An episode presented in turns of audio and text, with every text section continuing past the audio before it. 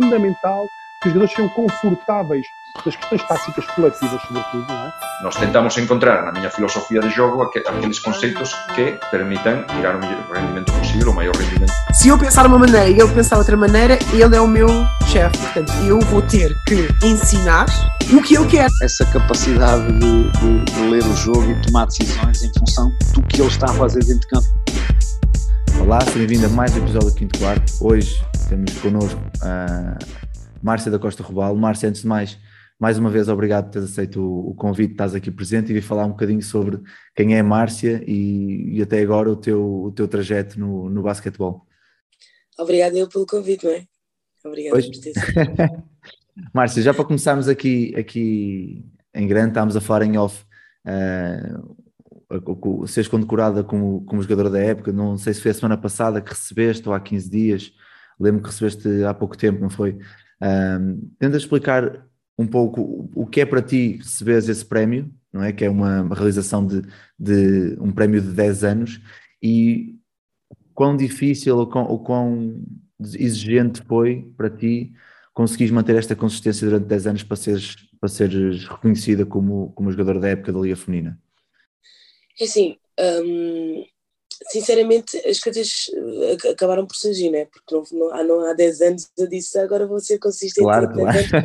Para, para, que isto aconteça. Mas, mas realmente tenho, tenho que admitir que quando uh, o, o, ano passado é que me deram esse, esse, esse destaque de jogador da década, foi aí que me caiu a ficha do que, uau, wow, ok, realmente isto aconteceu. Eu, eu, tive esta consistência durante 10 anos e não, nem sequer me tinha percebido uh, disto e, e, foi muito fixe porque ainda por cima bateu ali com o meu regresso ao, ao campo, uhum. foi do género assim, uma bombinha de oxigênio, tipo, uau, vale a pena, é isso, essa consistência já foi premiada, olha, sou tão bem. Um, e, e, sinceramente não, não, não, fui, não foi uma coisa que eu tivesse tido noção, uhum. mas foi bom perceber que realmente isso tinha acontecido de uma maneira involuntária, mas o meu esforço realmente é para que isso aconteça. Eu tento mesmo que essa consistência um, haja durante a minha época, porque os altos e baixos não, não são uma coisa muito fixe para mim enquanto, enquanto jogadora. Não, não tem, eu não preciso estar sempre lá em cima, uhum. mas eu preciso uma linha, uma linha acima daquilo que, que eu acho que pode ser a média, sabes? Essa consistência deixa-me feliz. E o, o facto de, de, tu receberes isto como um resultado final de, dessa tua consistência, como tu falaste, uh, faz também perceber aqui um bocado que realmente, como tu disseste, eu não, não, não comecei a trabalhar a pensar que 10 anos depois queria ser jogadora da década. Ou seja, aqui, aqui também faz um bocado de jus à, à, à, frase de que o processo conta muito mais do que o resultado final, né? Ou seja, o facto de tu, todas as épocas, todas as semanas, todos os dias, queres ter estado consistente um bocadinho acima da média, faz com que tu, 10 anos depois, consigas colher os frutos e, e ainda agora, como tu disseste, depois do teu regresso, conseguires estar em grande nível na liga, voltares a entrar nas seleções e conseguires uh, demonstrar que realmente ser consistente no processo que tem os seus frutos depois ao, ao final, não é? Sim, é isso mesmo que tu estavas a dizer, é, é acreditar no processo, é mesmo acreditar no processo, porque vai custar alguns dias, vai, vão, eu acho que vão valer sempre a pena todos, não é? porque uhum. eu não sei como é que não, mas eu, eu para mim valo por cada fim de semana que eu, que eu tenho gosto de, de, de jogar, porque eu tenho mesmo gosto é em jogar. Uhum. E às vezes isto é é um bocado controverso, porque eu sei de pessoas que tiram prazer do processo de treino, e isto é um bocado, isto é um bocado se calhar ambíguo eu dizer, eu não tiro prazer do processo de treino, é uma coisa que me custa muito. Pois. Custa muito, custa muito, porque eu não me admito estar abaixo daquilo que eu sou capaz, então custa muito, é muito sofro para mim cada vez que eu tenho que ter um PT, é muito sofro para mim ter que fazer ginásio e aguentar mais 30 quilos e, e ter a capacidade de vou pôr 30 quilos, não está aqui ninguém a ver, mas epá, não queria nada meter estes 30 quilos. E isto, isto é muito sofro para mim, porque eu sei que consigo mais, então vou sempre estando no meu limite, uhum. custa muito. É, é mesmo pelo prazer do fim de semana e estar tranquila e saber que posso jogar tranquila porque as coisas vão surgir. Então é, é essa consistência que eu tento manter. Muito bem. E agora voltando aqui muito atrás, uh, como é que aparece o, o basquete na, na tua vida? E qual é o teu, qual foi o teu caminho, porque de certeza como a malta, por exemplo, pelo menos a malta mais jovem que está a ouvir isto, Uh, se calhar não se lembra de ti uh, na, na, década de 2010, muito menos antes, não é? Porque se calhar muitos deles estavam a nascer nessa altura, que é a realidade hoje em dia. Tu agora és mãe, já percebes a relação dos 2000 e muitos da idade, não é? Uh, Conta-nos um bocado como é que aparece o basquete e, o, assim, resumidamente, o teu caminho até, até hoje. Então, olha, eu comecei a jogar basquete com 10 anos. Um, comecei a jogar porque uma vizinha da minha avó, que era da minha idade, uh, estava a jogar no Clube Naval Setubalense uhum.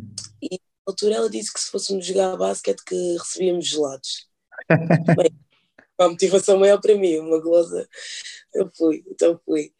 Um, e por acaso já, já contei a outras pessoas que não cheguei a receber os gelados, que é uma coisa que me deixa um bocado revoltada. Esqueci-me durante alguns anos de, de, de, cobrar isso, porque eu fui pelo gelado e depois fiquei. O mínimo que podiam fazer era realmente dar-me um gelado, mas pronto, não aconteceu. E olha, fui ficando, fui ficando. Infelizmente, o Clube Naval eh, é um clube náutico, não é? É em uhum. Um, e, e, o basquete não era a prioridade e acabou por, por, por, fechar. Depois aí tive a oportunidade de ir para o Palmela, o Palmense, e aí sim uh, havia uma aposta um bocadinho maior, mas que também no ano a seguir acabou por não, se, não, não, não conseguirmos ficar e o clube também teve que fechar as portas. Uhum. E depois fui para o Montijo, que eu acredito que no Montijo é que já, se não me engano, dois anos de júnior no Montijo, um só júnior e outro como júnior e sénior não cai em erro, eu sou péssima com datas. Um, e, e pronto, e foi no Montijo que eu realmente consegui crescer um bocadinho mais, porque aí também havia uma equipa sénior, há sempre uma ambição diferente quando os clubes conseguem claro. ter escalões de sénior. E, e entretanto eu entrei numa altura do projeto em que havia a, a, vontade de chegarmos à liga e foi isso que acabámos por conseguir fazer com algum, com algum sacrifício, porque é muito difícil sair das divisões mais abaixo é mesmo muito difícil sair da segunda divisão, que era onde nós estávamos, para, para a primeira, e é muito difícil sair da primeira para a liga, porque são, acaba-se por decidir muito num jogo ou dois, uhum. e, mas nós felizmente conseguimos, e depois aí, chegando à liga com, com o Montijo, eu cheguei à liga com 21 anos, foi a primeira vez que eu estive na liga, agora vejo as minhas colegas de equipa, tenho, tenho uma colega de equipa com 16 anos, que está na liga e eu por acaso não tenho muitas vezes esta conversa com elas, mas acho que é um privilégio tu poder estar no é. escalão máximo.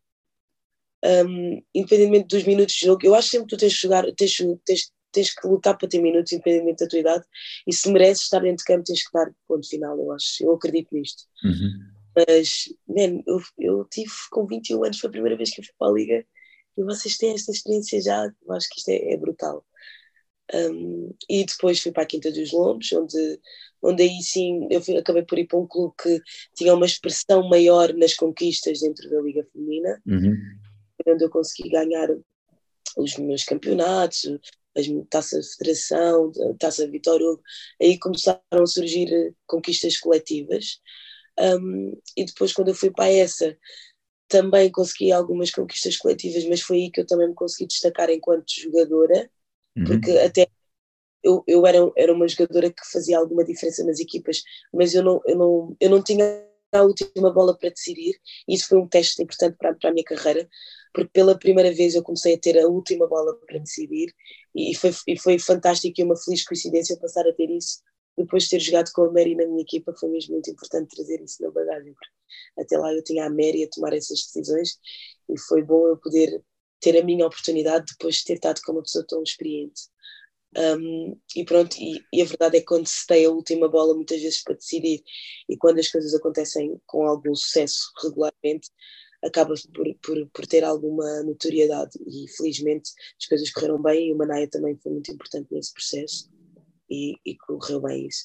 E depois tive a minha primeira experiência no estrangeiro, que hum, depois de ter sido campeã nessa, surgiu a Euro Cup, uhum. uh, que me correu muito bem enquanto, enquanto jogadora e também enquanto equipa correu-nos bem.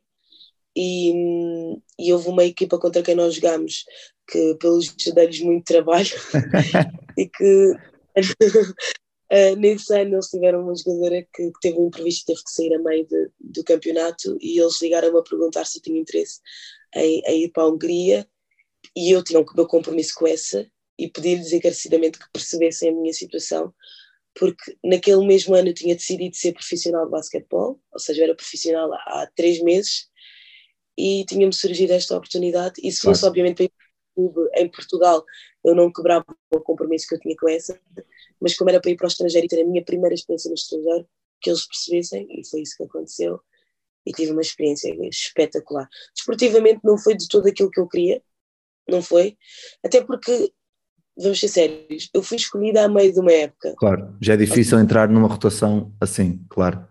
Sim, eu, eu, ia, eu ia para um papel que era importante, a jogadora que estava a sair era uma jogadora importante, mas a verdade é que tu tens de escolher no meio de jogadoras que já estão comprometidas com o clube, que maioritariamente não vão sair, um, e vais ter que encaixar aquela jogadora com aquelas características. Então, basicamente, eu estava a fazer um trabalho que não era o meu, mas que eu tinha que ser o mais competente possível. Foi o que eu tentei. Eu não fiquei satisfeita com o que aconteceu, não fiquei de tudo. Mas pela experiência de estar no estrangeiro, de estar com, num contexto diferente, de jogar, de jogar contra, ok, a minha final do campeonato foi contra a Chopin, que foi a equipa que ganhou a Euroliga naquele ano. Uhum. Tipo, e não é, não é tipo pela experiência de só estar dentro de campo, não tem a ver com só estar dentro de campo, é a maneira como isto não está tão longe da nossa realidade. Pois é, isso. Sim, percebes? Estou a jogar contra as jogadoras da W e tipo, well, elas são boas, mas eu tenho colegas, eu tenho adversários em Portugal que já me deram muito mais trabalho do que eu estou a ter agora. Claro. Percebes? E, e, esta, eu acho que este, este confronto foi importante para perceber isso, que a nossa realidade em Portugal não é tão exposta, mas não está tão, tão longe de dentro de campo daquilo uhum. que nós conseguimos estar num confronto direto com estas jogadoras da W.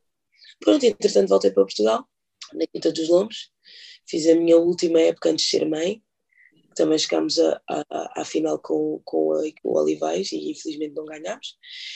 E depois tive a minha passagem para ser mãe e agora estou cá uh, outra vez com uma pandemia pelo meio, mas que entretanto consegui fazer a época no NESA e agora sim eu sinto que este é o meu regresso, sabes?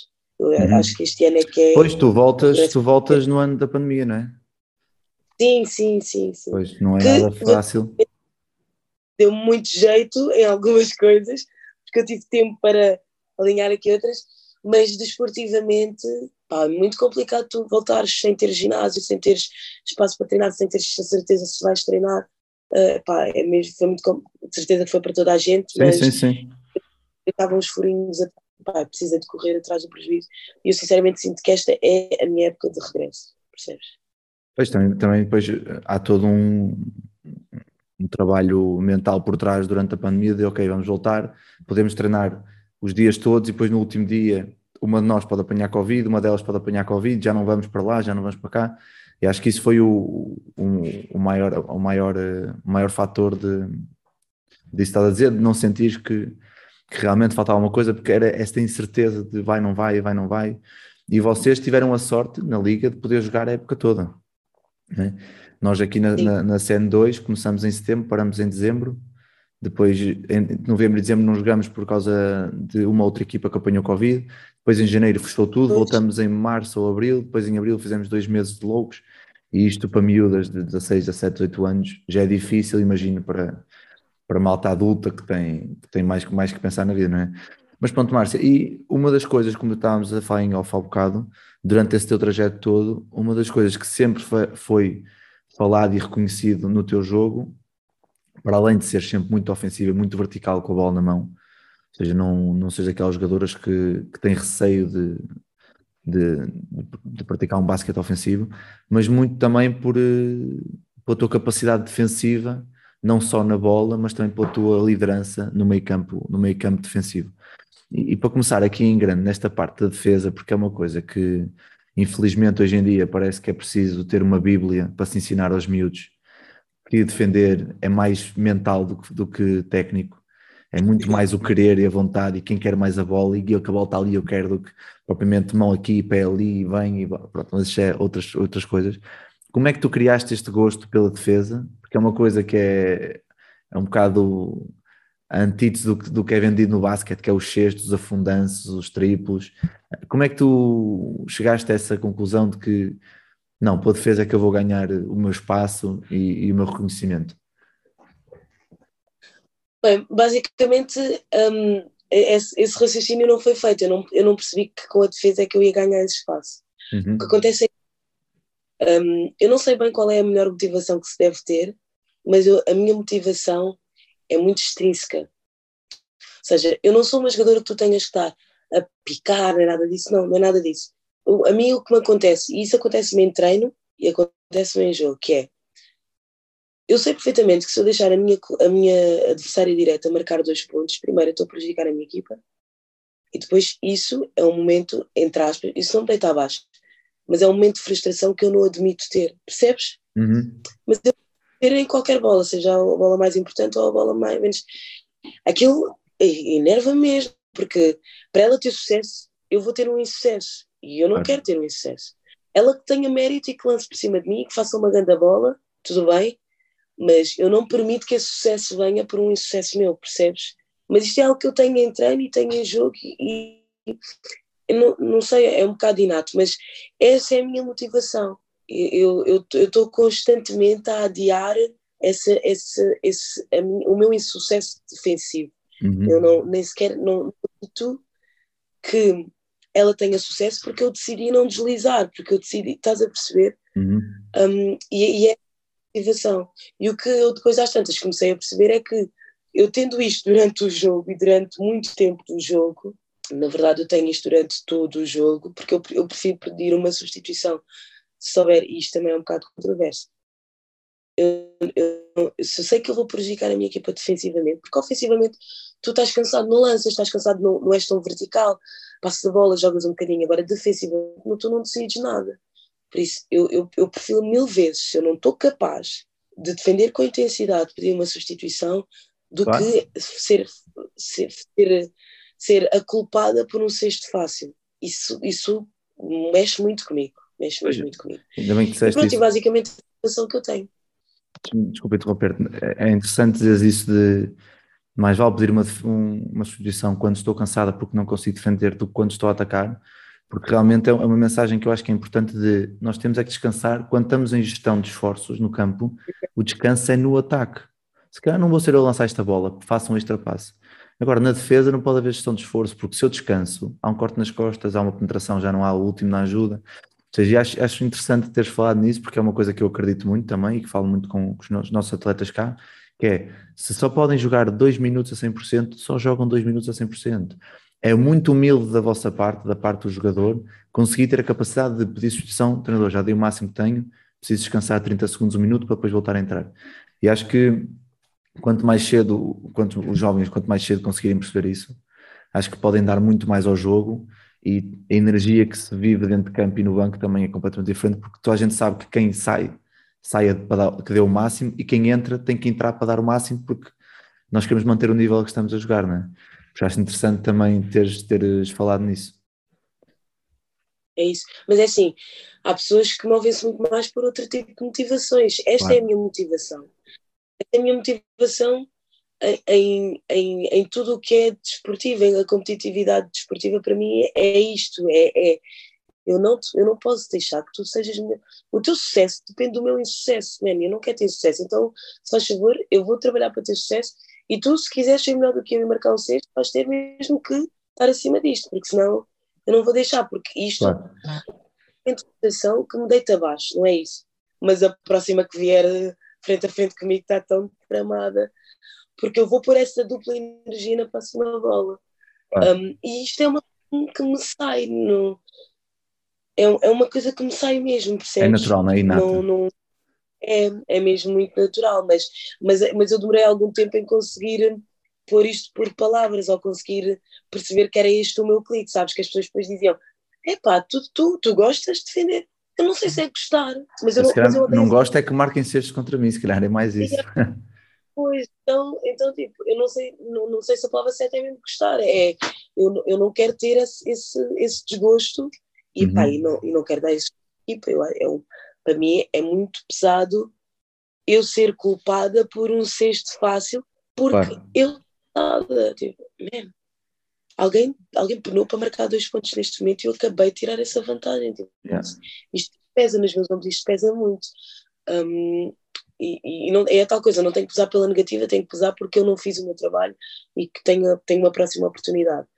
Mas, mas é, este, é este o meu, o meu foco, é mesmo este o meu foco. Bem, já falaste aí, a palavra-chave que eu gosto de, que eu gostaria de, especificar um bocadinho. Falaste de energia, falaste de motivação extrínseca, falaste de fazer os outros trabalhar, ou seja, tu na defesa, estás na defesa a atacar o ataque, por assim dizer, ou seja, não estás à espera, estás ativa e não estás reativa, acho que é importantíssimo, importantíssimo isso. Se pudesses aqui definir uh, para ti uh, as três características mais importantes para um defensor, em que já falaste aqui das energias, de, deste tipo de coisas, em que se formos a ver é tudo muito mais mental e físico do que técnico-tático, basicamente. Uh, se pudesses definir assim em três, em três, uh, três características ou três caixas de, de, características, como é, que, como é que achas que poderia ser?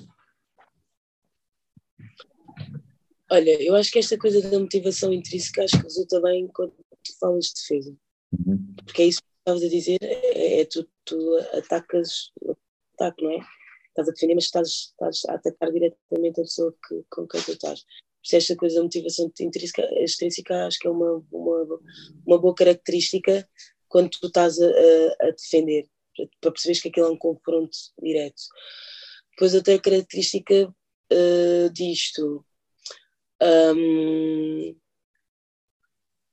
o sacrifício, tu tens um, uma capacidade de sacrifício, porque as pernas vão-te falhar no uhum. momento em que ela arrancar, estás cansado também. Então, esta capacidade do. Eu, muitas vezes eu penso que, man, que, se, que seja o último sprint, que seja, que seja o último deslize e saltas para a frente, que seja o último, que seja, uhum. não problema. Mas só que se aquilo resultar, a verdade é que acaba de pegar claro. na força, sabes? Quando tu bola, de repente, ai, afinal eu conseguia mais. Espera, calma, eu quero ficar, não vou pedir substituição, eu quero ficar. Uh, por isso, esta capacidade de sacrifício. E depois, saindo desta parte física, vou dar uma componente mais, mais mental do ter a capacidade de analisar a pessoa que tu estás a atacar. Uhum. Estás a perceber? Porque tu, tu percebes perfeitamente quando é que tu, tu já criaste algum desconforto nesse atacante e quando tu já não precisas de fazer mais, já não precisas de arriscar, estás a perceber? Então esta capacidade de analisar em que ponto é que está a pessoa que tu, que tu estás a defender porque se já criaste algum desconforto no dribble, no, algum desconforto na, na, tomada de decisão, tu já não, não precisas de, se calhar, já de ser tão, tão, tão, tão, já não precisas de arriscar tanto, porque, aliás, há, há, existem árbitros, né, que uhum. vão, vão mediar esta tua agressividade e tu ali, e se tu percebes que já criaste ali uma ruptura no teu atacante, já não precisas ir tão fundo. Então eu diria, motivação intrínseca, eh, esta, esta capacidade de sacrifício e capacidade de analisar uh, o estado em que está o teu atacante. É Porque importante. Não, criar alguma frustração sempre, se tu és uma defensor, querias ali alguma frustração. Claro, sim, e já o facto de ter sempre um jogador que a recepção ataca sempre e depois a recepção vai começar a não atacar no primeiro segundo, vai esperar para fazer o que é que seja. É isso que eu acho que é importante nós sermos ativos ao ponto de o defensor uh, jogar consoante a nossa defesa e não jogar consoante o ataque deles. Eu acho muito importante, é uma coisa que também, também é importante, é interessante partilharmos das mesmas ideias, porque realmente é, não é preciso, uh, muitas vezes há a preocupação de, ok, no close-out, pés curtos e mão no tiro e não deixes ir para o meio, ok, mas para tu não deixares ir para o meio, tu tens de estar disposta fisicamente Uh, depois dos passos curtos, dás um apoio lateral para o meio para ela bater contigo no peito e depois diz correr Sim. para ganhar a posição. Ou seja, de nada vale a questão dos apoios e do braço, depois não estás fisicamente disponível ou disposta a dar aquele, aquele extra ou sair uma ajuda e depois ter que correr para o lado contrário. Ou seja, essas pequenas coisas depois fazem diferença nesta parte de sacrifício mental que tinhas, que tinhas falado, sacrifício físico e mental que tinhas falado. E, e aqui no. Uh, passando agora aqui para uma questão mais, mais técnica, que vai aparecendo com a idade e com a experiência e tudo mais. Quando tu defendes, eh, ou quando estás a defender um jogador com ou sem bola, há sítios específicos onde tu olhas de forma a perceber alguns, algumas coisas, há, há, há maneiras que tu tentas colocar o teu corpo ou as tuas mãos de forma a que tu possas tirar mais vantagem do, dos jogadores que, que tu defendes? Bem, eu acho que quando nós chegamos também a séniores acaba por ser mais fácil nós termos esta autogestão, não é? Sim, sim, Porque sim porque, porque também já, já há mais treinos por trás, há mais jogos atrás e, e o teu treinador também confia um bocadinho na, no teu posicionamento. Mas eu, há, há dias que eu estou muito predisposta para, para defender e há outros que eu estou menos. Um, agora, agora que os jogos passaram, eu posso dizer que, por exemplo, este último jogo contra os Lombos, foi um jogo que nós, eh, por acaso, nós perdemos, era um jogo em que eu não tinha conseguido ir à massagem esta semana para me ajudar, porque eu tenho, eu tenho as minhas pernas criam uma tensão muito forte durante a, durante a semana e eu preciso de alguém que me ajude ali a relaxar. Eu estava com os isquios, que são a parte de trás das pernas, uhum. muito e isso limita-me um pouco. Então eu estava a defender, mas eu sabia perfeitamente que eu não estava nas minhas capacidades máximas para defender. Então logo aí o meu posicionamento é completamente diferente dentro de campo, estás a perceber? De, uh, ou seja, isto para te responder que eu, eu arrisco mais ou menos no meu posicionamento consoante a, a minha disposição física do dia. Isto uhum. acontece acontece-me em jogo e eu entrei muitas vezes, mesmo quando estou assim, posso arriscar um bocadinho mais porque testo um bocadinho mentalmente aquilo que eu posso ou não fazer quando eu estou nesta situação mais formal, mas hum, este meu posicionamento depende muito do meu estado físico, porque eu sei perfeitamente que eu eu posso às vezes abrir um bocadinho mais a posição e dar-lhe um bocadinho mais, se calhar uma coisa que eu não devia dar, mas eu sei que estou capaz de reagir e isto é quase como se fosse um, um trap para ela, que é uhum. quer que ela venha para este lado, porque eu sei que eu vou saltar e ela vai por a bola por trás das costas, então aí eu, vou saltar logo outra vez. Mas se eu não estiver capaz de fazer isso, eu nesse dia não vou fazer isso, vou ser mais ortodoxa, né? vou, vou fechar e não lhe vou dar nada, vou só estrangular, que é para ela, para ela não me apanhar em contrapé, porque eu, tô, eu sei que não estou em condições para e, e então, achas que. E faz aí de uma coisa que eu acho que é, que é importantíssimo e que todos os defensores ao mais alto nível têm, que é este jogo de dou texto um bocadinho porque depois sei que posso tirar ali. Esta capacidade de antecipação um, é treinável, é inata, é... O, que, o que é que tu achas de ou seja, estou a fingir que estou aqui a fechar a linha de passe, aqui nesta finta, porque sei que ele quer que está nas costas e a seguir vou-lhe roubar a bola nas costas. Ou então, não estou a fechar a linha de passe porque quero fazer de conta que a linha de passe está aberta e no último segundo, quando a bola salta, eu meto a mão no, no, na linha e roubo a bola. Essa capacidade de adaptação, é preciso ter aqui um, uma coisinha extra, intrinsecamente, ou seja, é algo que já tens. O jogo de rua ajuda muito nisso, o jogo de rua ajudava muito nisso, nessas coisas de, de ser um bocadinho mais ratito nessas coisas, de tentar enganar o, o, colega. Ou achas que é algo que é treinável e se calhar nós, enquanto treinadores, é que ainda não descobrimos a forma ou, ou ainda não temos esse, esse, conhecimento de como treinar esta imprevisibilidade na defesa? Porque nós treinamos muito a imprevisibilidade no ataque as fintas de corpo, Sim. as fintas de olhar, as fintas de, de passe, as fintas de lançamento, isso é tudo ser imprevisível. Mandar o corpo para um lado e o passo para o outro, esse tipo de coisas. Achas que é possível também eh, treinar esta imprevisibilidade na, na defesa? Obrigar o, o, atacante a tomar decisões consoante o que nós queremos?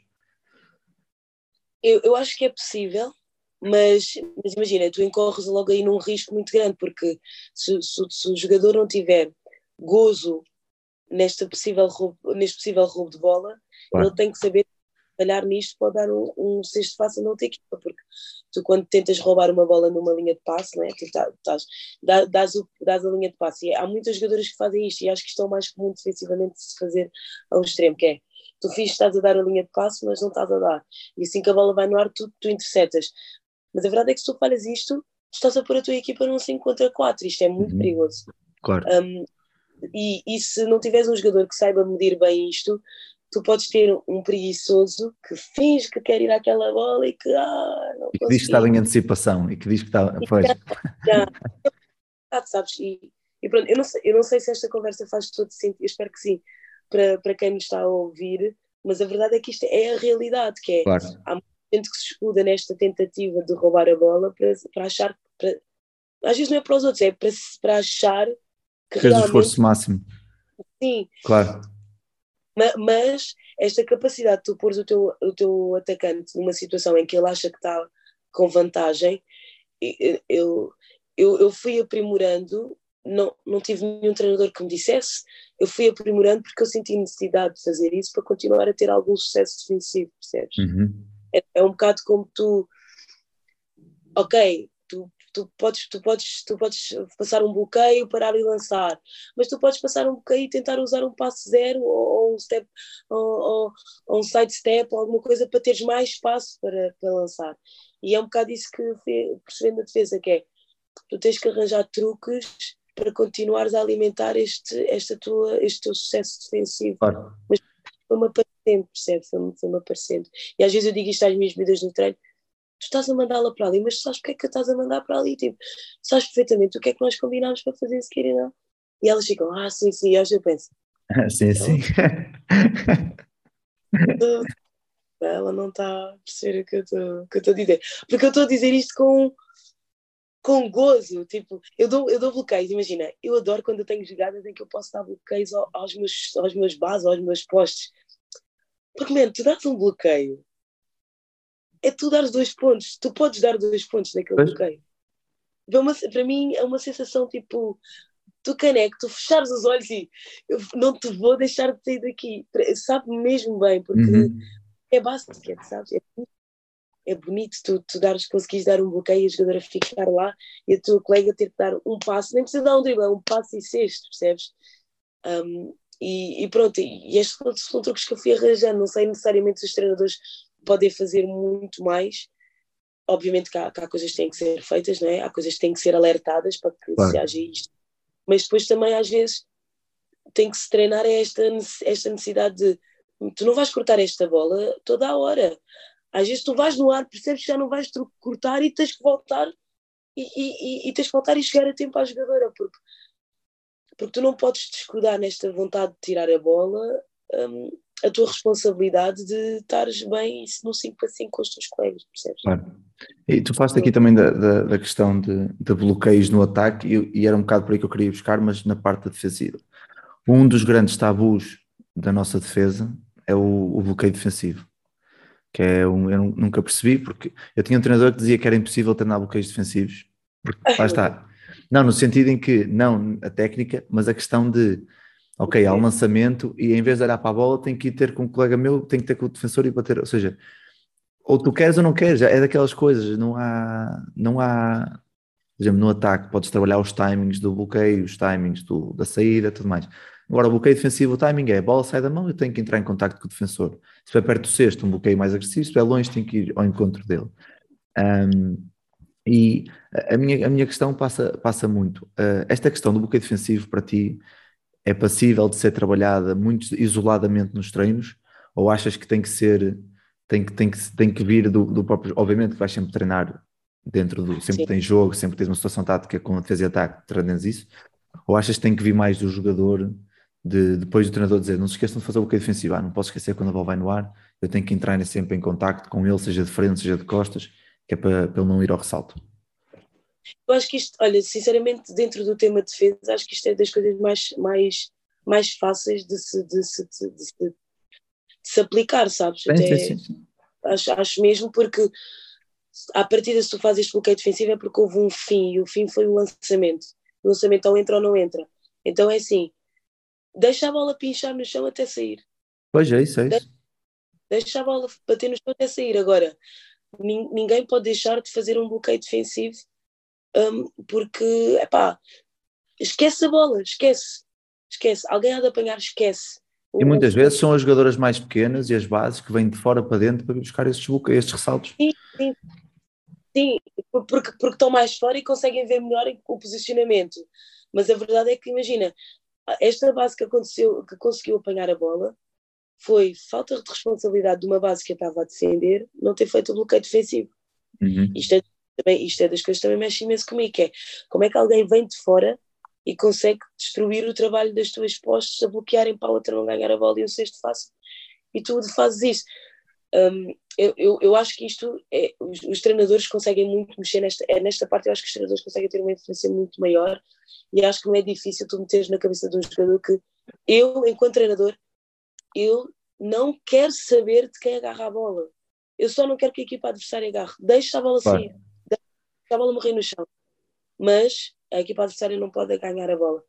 E, e acho que isto é mais fácil de, de, se treinar, sinceramente. Olha, eu, por exemplo, quando estou nessa situação, eu não sou uma jogadora que esteja no campo a pensar muito. Imagina, o treinador, quando fala comigo, eu preciso que ele seja muito direto comigo, porque senão a minha cabeça não está lá.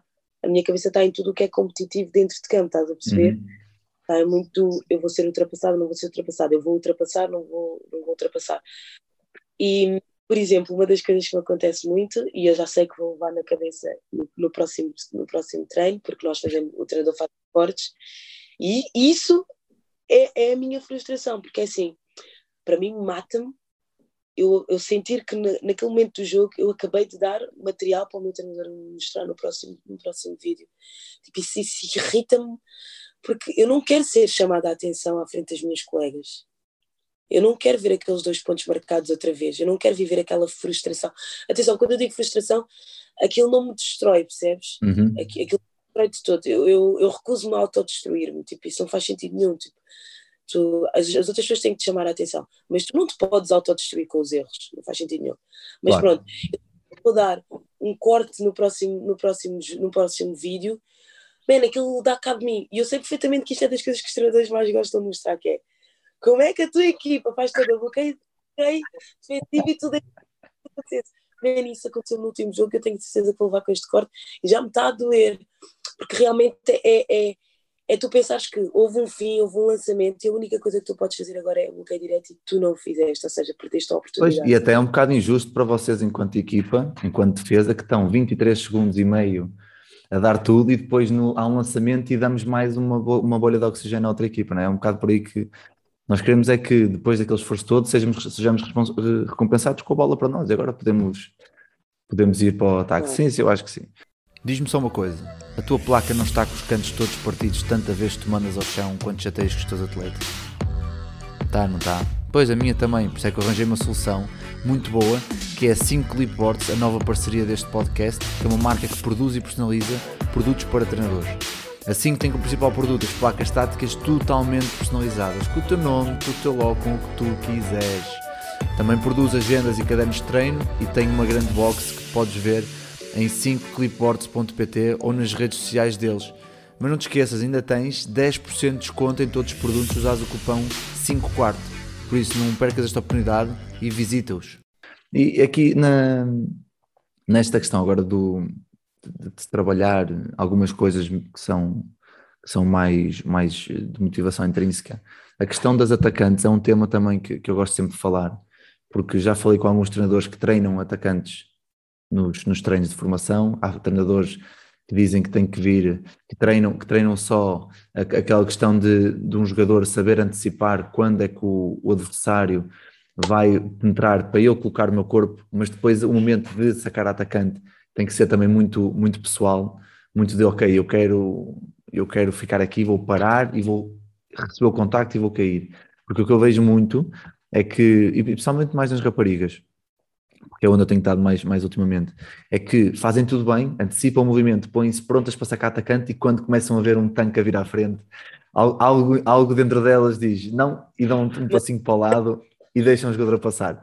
E a minha pergunta é, achas que se deve treinar, que não se deve treinar, ou é mesmo esta, esta questão de dar um clique mental de ok, eu tenho que estar aqui, pés bem assentos, bem assentos no chão e ela bem contra mim, porque o que, o que eu acredito é que quando nós não temos ninguém que afunde na equipa, sacar um Sim. atacante tem, tem o, o- a energia, a energia semelhante a um- alguém a afundar, né? toda a gente se levanta, toda a gente apoia e nós estamos prontas para, para, para ir para o ataque a seguir. Qual é que é a tua, a tua ideia sobre esta questão dos atacantes? Olha, eu concordo contigo nisto que estás a dizer, tipo, sacar um atacante, tipo, é, é quando, ainda cima, quando tu premeditaste e foste mesmo lá para o sítio certo, Uhum.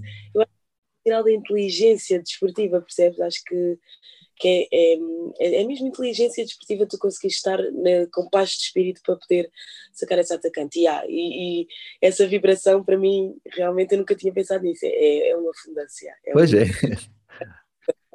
Um, mas eu acho que todas estas coisas têm que ser treinadas. Eu acho que os treinadores têm que dar sempre o input, porque se calhar, olha, tu tens pessoas que isto é inato, mas se calhar tens três ou quatro dentro da tua equipa que só não o fazem porque não ensinaram, estás a perceber? Ou só não Uhum. o fazem porque nunca lhes explicaram bem um, qual é o posicionamento. Eu, eu sei. Eu sei de jogadoras e eu estou um bocadinho mais esclarecida em relação a isso porque eu tive que ter, eh, eu tive que ter um bocadinho baixar as minhas orelhas, né? E ir lá e perguntar quando é que é atacante e quando é que não é? Quando é que se. Porque eu já era sénior e, e já estava num, num patamar eh, já com algum reconhecimento, quando eu tive que perguntar, malta, alguém me pode explicar? Porque eu ainda não percebi quando é que é atacante ou não. Uhum. Por isso eu acho que deve sempre trabalhar e deve sempre explicar e deve sempre. Eu acho que não tem que ser um fator de erro tu não conseguis fazer, mas acho que deves sempre meter lá aquela, aquele bichinho do é aqui que tu tens que estar para sacar este atacante. Pode, pode não ser, pode, podes não conseguir sacar, mas é aqui que tu tens que estar.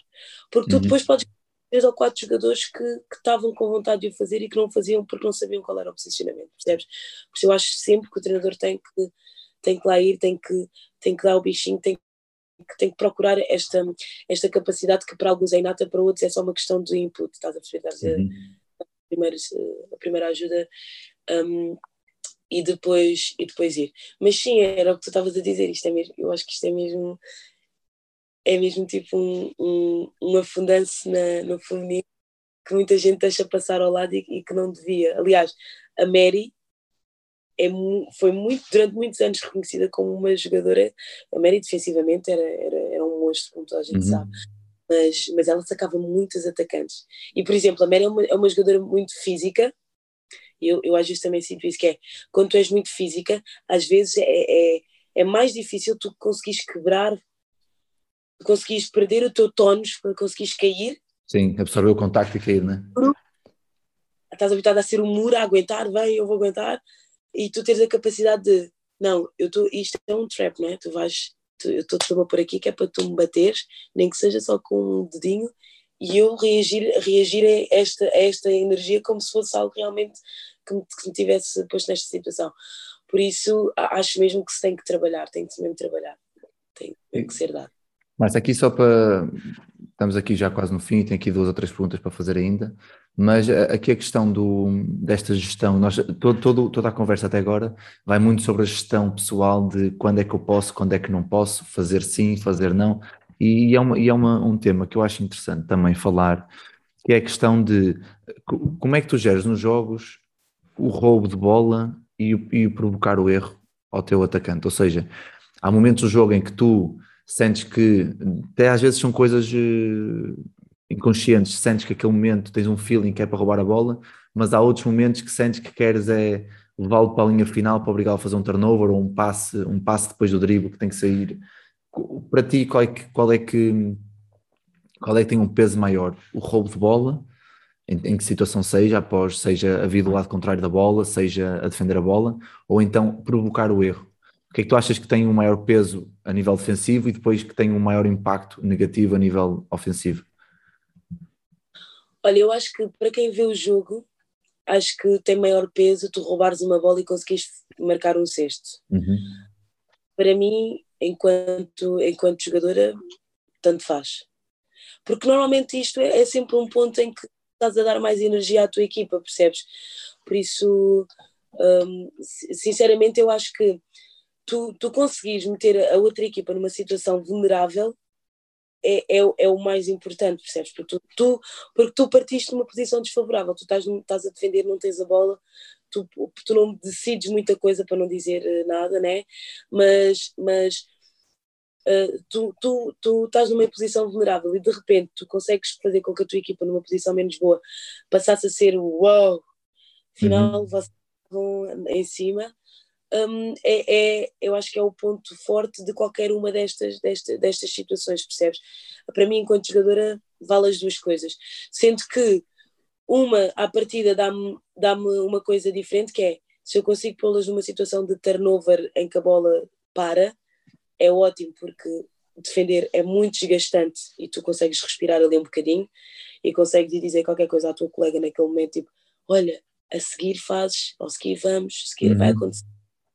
Um, a outra acaba por trazer mais espetáculo ao jogo, mas sinceramente para mim vale, vale, vale, vale mesmo o mesmo, né?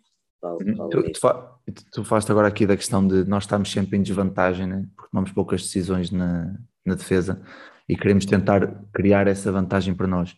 O que leva também depois ao, ao- ao meu próximo tema, que é quando um ataque percebe que no 1 para 1, que é o que acontece já no, num nível eh, alto, 1 para 1 já não consegue tirar vantagens, cria outras situações, como falaste há bocado, os bloqueios fora da bola, bloqueios na bola. E entra aqui uma colaboração com mais do que um jogador direta. Ou seja, enquanto nós estamos a defender ajudas e estamos em linhas de passe, é uma colaboração indireta porque nós estamos a fazer o nosso trabalho para ajudar a jogadora com bola. Quando há um bloqueio, passa a ser uma colaboração direta porque eu já só consigo defender bem e se tu proteges o cesto, ou se estivermos a defender um show, se tu proteges a penetração e se eu for contigo, e depois aí já acrescenta a terceira jogadora na ajuda, Eh, o que me leva ao tema de a comunicação sim ou sim, é um tema mega importante a nível defensivo. Não há, Yeah. não há como, como dar a volta a isso.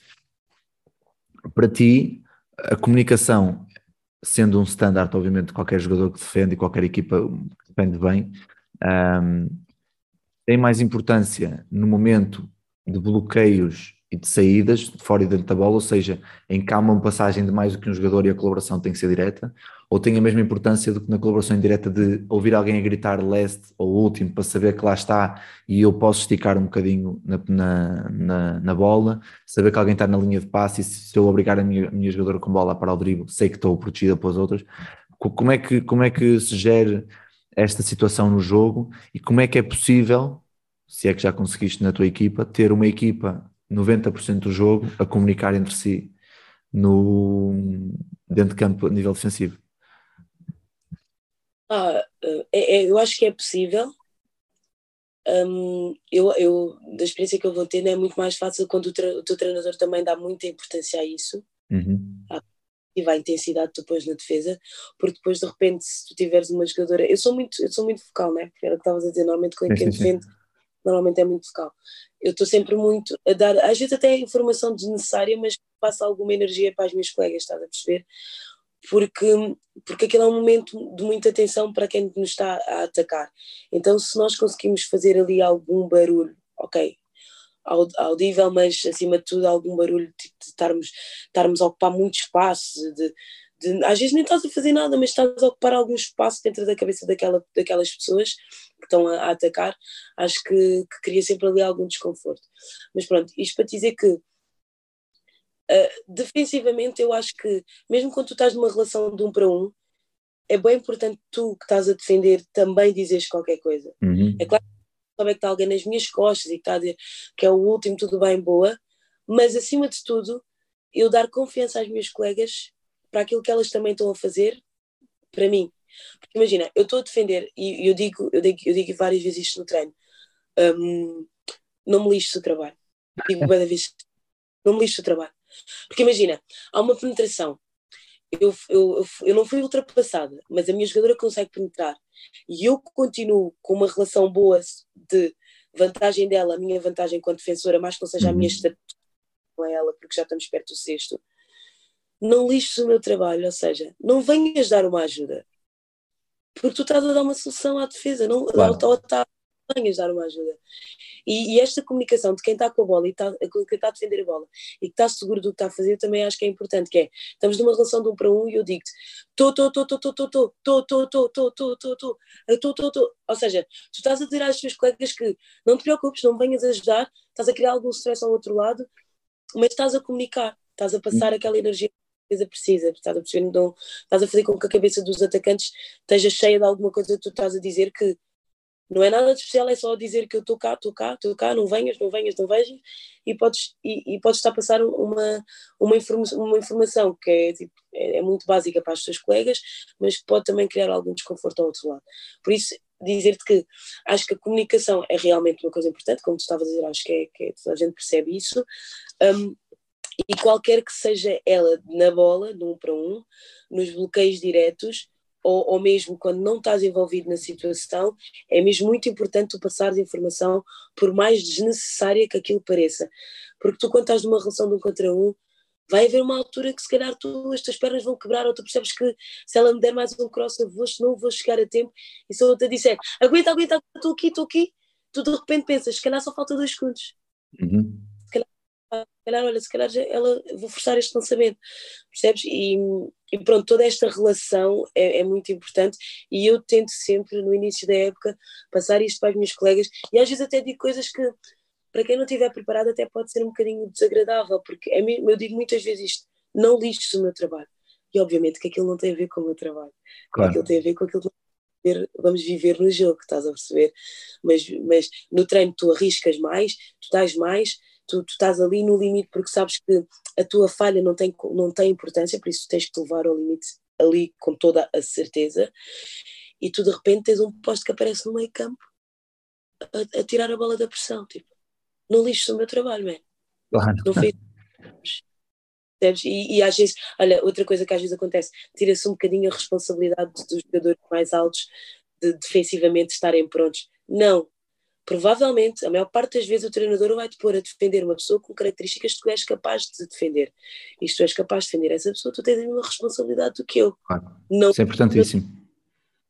Tu vais ter que fazer o mesmo que eu dentro dos teus moldes. Por isso, aquela coisa de aparecer um poste no meio a receber a bola e a quebrar completamente a pressão, para mim, esquece. Toda a gente sabe que essa é a solução, mas para mim, eu, eu não quero que essa seja a solução, porque tu tens a mesma responsabilidade que eu que fiz com que a bola fosse solta naquele momento. Uhum. Por isso, esta comunicação e esta, esta confiança que tu tens que passar realmente tem que ser feita quando estás numa relação de um para um, quando tu estás numa relação de dois para dois, mas mesmo quando tu estás numa relação de quatro para quatro e o teu colega está sozinho naquela situação. E dizes mesmo, estás sozinho, isto às vezes chega. Tipo, estás sozinho, ok, quer dizer que eu não posso vacilar, tipo, não, ninguém vai me conseguir ajudar, tenho que aguentar-me isto. E é ingrato, é, é um jogo coletivo, é, mas a parte coletiva foi esta, de avisar-te que tu estás sozinho. Pois é, responsabilidade.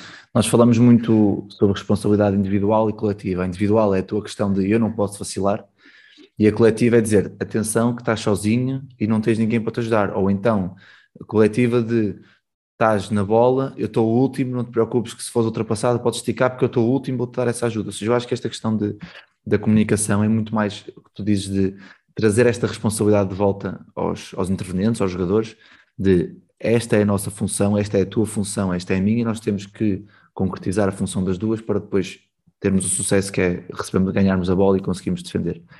E acho que é muito importante, às vezes, falares disso, de às vezes nem tem que ter, o conteúdo não tem que ser muito tático a nível de comunicação, tem que ser um conteúdo conciso, direto e que toda a gente, que toda a gente perceba dentro do campo, né? O tou, tou, tou pode ser, uh, pode ser, uh, sei lá, há tanta coisa que se pode dizer do não, não, não, ou estou, qualquer coisa que se pode dizer que, que, que, seja já comunicado ao longo do ano, em que, obviamente, os jogadores que jogam contigo e te conhecem sabem o que é que tu dizes quando estás a defender um para um e aguentas, não é? Há malta que diz X, há malta que diz Y, há malta que diz J, há malta que diz H, ou seja, acaba muito depois também por ser o entrosamento entre, entre vocês dentro de campo, não é? Yeah.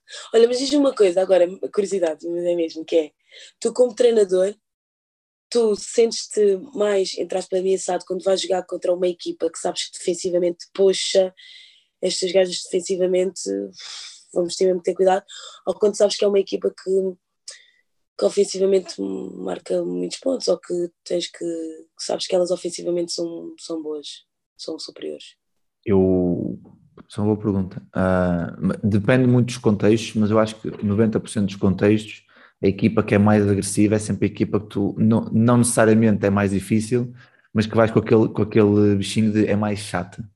E uma equipa, quando é mais chata, quer dizer duas coisas: que sai muito para o contra-ataque, porque defensivamente estão muito prontas para, para reagir, para, para, para estarem ativas e correrem que nem umas doidas, e que depois defensivamente não vão dar espaço, ou seja, nós vamos ter que correr muito na defesa e depois vamos ter que correr muito, trabalhar muito no ataque, vamos ter o trabalho a dobrar.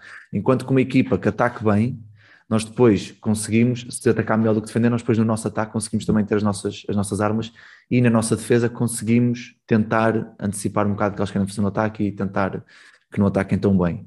Mas eu acho que uma equipa, aliás, e o, a história diz-nos não é, que as equipas que são mais consistentes a nível defensivo e que sofrem menos pontos são as que conseguem, a não ser, a não ser equipas da, da NBA que são, são monstros, monstros a nível individual ofensivo, mas, mas se formos a ver, por exemplo, olha, dou-te aqui o exemplo que eu vejo muito Euroliga, o Barcelona ano passado, o Barcelona do, do Sacha.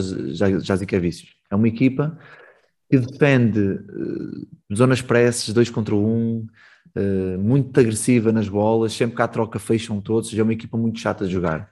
E que depois, obviamente, tem muito talento ofensivo, que ajuda depois na parte ofensiva, porque as equipas estão muito cansadas, porque têm que, têm que dar tudo nos dois lados do campo. Por isso eu acho que é é, é, muito mais difícil jogar contra uma equipa que realmente é muito agressiva defensivamente do que uma equipa que consegue meter mais vezes a bola no, no cesto.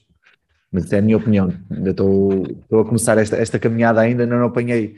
Já apanhei equipas, por exemplo, os Lombos na formação e mesmo o Séniors B, que é o que eu apanho, tenho apanhado nos últimos anos, são equipas muito chatas para jogar, sempre dois contra um, sempre pressão campo inteiro, então, e não te deixam respirar e ainda não tive assim uma equipa que a nível ofensivo disse, realmente se eu fecho aqui eles vão para ali, se vão para ali, vão para ali, se não tive esses lados, mas a nível defensivo é realmente difícil, difícil como equipa jogar contra essa equipe, por serem chatas, por serem um, serem duras, por estarem sempre lá, por estarem sempre a respirar. Eu costumo dar a expressão, está sempre a respirar no teu ouvido e tu sentes-te incomodado, está sempre, pá, deixa-me um bocado, meu, sai, tira, sai daqui, meu, deixa-me estar, deixa-me respirar.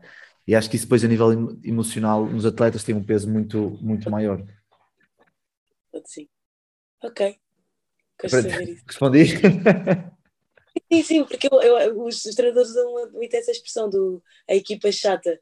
Eu acho que esse adjetivo é, é, eu acho que é característico da equipa que é chata porque defende, porque é, não necessariamente porque defende bem, mas porque causa ali algum ruído na. É, causa desconforto, então sempre, há sempre um toquezinho aqui, uma mãozinha ali, há sempre essas, essas pequenas, essas pequenas nuances.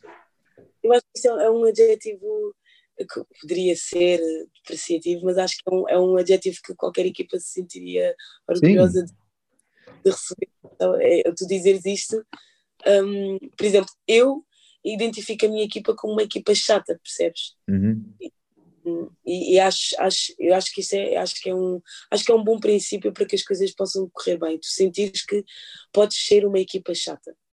Pois é isso, eu acho que, acho que e agora isso leva-me à minha última pergunta, ainda bem que fizeste essa pergunta, porque é para, para terminar em grande. Como é, que, como é que é possível, ou como é que, enquanto nós treinadores ou vocês jogadores, como é que é possível tornar a defesa, o processo defensivo, mais apelativo para os jovens? Como é que não podemos criar gerações que digam, ouçam este episódio que fogo, saem daqui, ouvem isto e dizem, oh, ligam para o treinador, amanhã quero defender a melhor jogadora, ela não vai passar muitas por mim. Como é que nós podemos criar este, esta motivação, este fogo interno de, de tornar isto mais apelativo, a defesa mais apelativa? Olha, eu não sou treinadora e, e vou-te dizer isto, é mesmo a minha visão enquanto, enquanto jogadora, nem sei se isto é, se é assim tão execuível. Mas, mas exemplo, atenção que são, desculpa interromper, atenção que são os jogadores que jogam o jogo, não são os treinadores, porque quem sabe melhor o que é que se passa lá dentro são vocês do que nós, não é? Eh, o facto de ser fácil ou não passar isto, ou se é um, se é um processo que faz ou não sentido uh, dentro daquilo que, que, vos é ensinado na, na, nas vossas formações. Mas a verdade é que nós, como jogadores, só queremos uma coisa: ter sucesso. Nós queremos ter sucesso. Uhum. E se tu perderes mais, em determinada fase da época, eu acho que no princípio da época acho que é o ideal. Se tu perderes as primeiras horas da tua época, não é dos treinos, é da tua época, dedicado à defesa, e à defesa a séria, e à defesa pensada, e à defesa chata, e, e isso, essa coisa de nós queremos ser uma equipa chata, e nós queremos ser uma equipa chata. Uhum e se no primeiro jogo da época ou nos primeiros jogos da época a tua equipa sentir que realmente foi isso que fez a diferença, tu não precisas fazer muito mais. Pois, já está a ganho, não é? Porque foi, isso que deu, trouxe sucesso. Percebes? Eu acho que é, é, é só mesmo isso que é.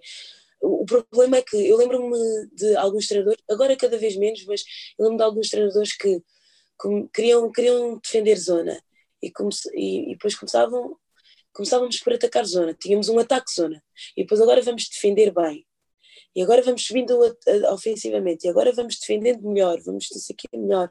Lembro que havia treinadores que passavam esta coisa do ah, vamos ser, aliás, até acho que era o vamos ser bons na defesa e depois vamos evoluir no ataque, não é? Mas, man, porque isto tem que ser assim tão linear, tu, tu podes, obviamente temos que chegar ao momento de começar a época e temos de estar, temos de estar equilibrados para ter sucesso uhum. ofensivamente mas se tu mostrares que o sucesso da tua equipa passa muito por, por defensivamente, tu estás lá, normalmente os, as equipas até têm um treinador e um treinador adjunto, e, e o teu treinador estar preocupado e genuinamente preocupado com a defesa e o teu adjunto ficar com aquela parte que toda a gente normalmente acha que é o mais fixe. Então, estou a dizer o head, o head coach porque tipo, eu acho que os treinadores não têm que ter a mesma importância nos mesmos temas, estás a perceber? Eu acho que o, que o teu treinador pode ter mais importância numa parte da equipa e o teu, e o teu adjunto pode ter importância noutra parte da equipa. Mas eu sinceramente eu não sei se é um equilíbrio muito inteligente quando tu dares a defesa ao teu adjunto se ele não tiver um papel realmente importante para a tua equipa, se ele não for uma uhum. pessoa que é ouvida, porque nós sabemos, Vasco, nem todos os treinadores principais sabem dar a importância certa a um treinador adjunto. Claro. E atenção, e nem todos os adjuntos conseguem ter a capacidade e, a, e as características e a personalidade para ser eh, um. Para, ter um, para ser não, não, não, não digo um bom junto, mas para que a equipa os consiga ouvir e eles consigam passar a mensagem à equipa. Há malta que é mais analista, malta que é mais vocal, malta que é mais, gosta mais de estar ali no meio dos exercícios, já há muitos, muitos adjuntos e muitos eh, principais que trabalham de, de formas diferentes. O que eu acredito é que devemos sempre, no início da época, dar ao ir dando aos poucos espaço no treino para o adjunto ter voz, ou seja, começar com coisas simples, exercício de lançamento, repita os exercícios de lançamento, queremos trabalhar XYH, porque é para também habituar a equipa a momentos em que o adjunto é o foco principal. Estou a fazer sim. entender? Ou seja, o principal sim, sim. Fica, fica atrás e é o adjunto agora que toma conta do treino. E acho que isso, lá está, é treinável e vai, e vai sendo construído também ao longo da época. Mas sim, percebi o que estás a dizer. Eu acho que nós, nos treinos, temos focos principais e focos secundários. E se no foco principal agora é treinar a reação à perca da bola, eu vou ficar com a reação à perca da bola e o meu adjunto vai ficar com a saída para o contra-ataque. Porque quanto melhor foi a saída para o contra-ataque, mais eu tenho que me esforçar enquanto defesa para parar aquele contra-ataque. E é este tal equilíbrio que estavas a falar de quanto melhor for o ataque, melhor a defesa, e quanto melhor for a defesa, melhor tem que ser o ataque. E não há volta Sim. a dar a isso. Yeah. Eu acho que, que, acho que essa, essa coisa de se dar mais importância à, à defesa nestas primeiras horas de época de treino uhum. de, acho que pode, pode, pode fazer a, a, diferença depois. Principalmente se tu começas com uma equipa do zero. Eu estou-te muito a falar também daquilo que eu sinto este ano, sabes? Porque obviamente já tive vários treinadores que começaram de maneiras muito diferentes, mas este ano eu tenho uma coisa que, que nunca me tinha acontecido desta maneira, que é a equipa foi, foi, foi de alguma maneira mexida, mas acima de tudo a equipa técnica foi mexida. E, e, e veio uma equipa técnica disposta a desmontar as coisas. E, e acho que isto traz muito mais trabalho, não é? Uhum. Ah, mas fazer mais sucesso, porque é estar na tua base enquanto treinador. Então, estamos a jogar numa base daquele treinador. Não estamos a pegar no que aconteceu aqui, ali, ali, ali, e agora vamos dar continuidade, percebes?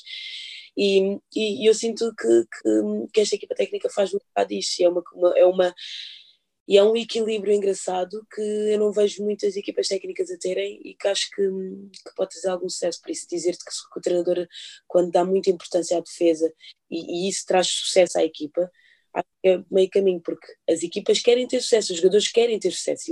E a tua questão era precisamente isso: como é que tu has de trazer uh, este, este valor à defesa? É tu mostrares que o sucesso vai começar a partir daqui. Uhum. Eu é o mais importante, porque a desvalorização é uma coisa tão tão natural, a desvalorização da defesa é uma coisa tão natural nos jogadores que não, não, é, não é, necessariamente propósito, é, é, é, o, que, é, o, é o que é. é claro. Dar prioridade à defesa tem sido a exceção, sinceramente. Então é normal que os jogadores tendam a, a pensar da mesma maneira. Acho que não há melhor maneira de, de, fechar, de fechar o episódio com, com essa fase e que realmente é verdade, que é isto é tudo muito bonito, mas se não, se não conseguires mostrar visualmente aos jogadores que é por ali que vamos fazer aquilo, torna-se difícil para eles também comprarem essa, essa mensagem. Bem, Márcia, antes de, de fecharmos o episódio, não sei se queres dizer alguma coisa a quem nos está a ouvir, uh, porque de certeza que quem vai ouvir, depois vou receber muitas mensagens a dizer, eu altamente, nunca tinha pensado nisto e naquilo, não sei o quê. Não sei se queres, se queres dizer alguma coisa, mais até aos atletas que nos estão a ouvir, que são muitos ainda, Uh, quer deixar alguma mensagem de apoio, alguma mensagem, algum conselho de, da, da atual jogadora da época, da década, não é? De, da Liga Feminina. Sim.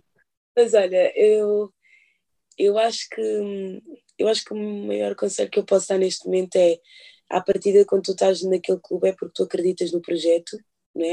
acima de tudo no projeto que te apresentaram, eu quero uhum. acreditar a primeira motivação e depois eu acho que enquanto jogador tu tens que, tu tens que acreditar no processo. Tu, te, tu tens que te entregar às pessoas que estão lá para, para pensar naquilo e dar-te as alternativas e tu depois dentro das alternativas que estão fazer o teu melhor. Mas acho que acima de tudo acreditem no processo. É mesmo muito importante acreditar no processo. Porque isso até pode fazer com que as coisas sejam melhores do que aquilo que estava planeado, porque tu, tu acreditaste naquilo que estava a ser feito, mesmo quando não apetece meter mais 30 quilos, claro. mesmo não apetece nada ir fazer aquilo que te traz, vai te trazer desconforto, porque tu sabes que vais ter que estar no teu limite, mas acho que acreditar no processo pode ser a chave para muita coisa. E eu estou-te a dizer isto no basquete, mas mesmo na vida pessoal, acho que é muito importante tu delineares as coisas, mas acreditares em tudo aquilo que te vai acontecendo e naquilo que tu podes dar realmente a volta e naquilo que tu podes focar e mudar ou melhorar na, na, na tua vida.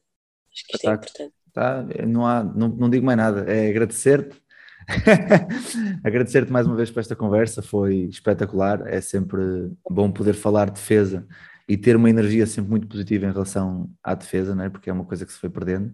Por isso quero-te agradecer eh, por isso, mais uma vez por teres de, desprendido um bocado de tempo da tua, da tua vida atarefada entre mulher, mãe e jogadora para, para, para falares um bocadinho sobre, sobre ti e sobre, sobre a tua carreira e espero que a época corra bem a vocês e que consigam ter o maior sucesso do mundo. Obrigada, obrigada Vasco. Boa sorte também para vocês, obrigada pelo convite, espero ter ajudado. Um beijinho muito grande aos teus atletas que estão numa situação diferente, privilegiada e que certamente vão aproveitar isto também, porque, porque é bom terem esta oportunidade também no, no projeto que, tu tens aí em Rio Maior, não é?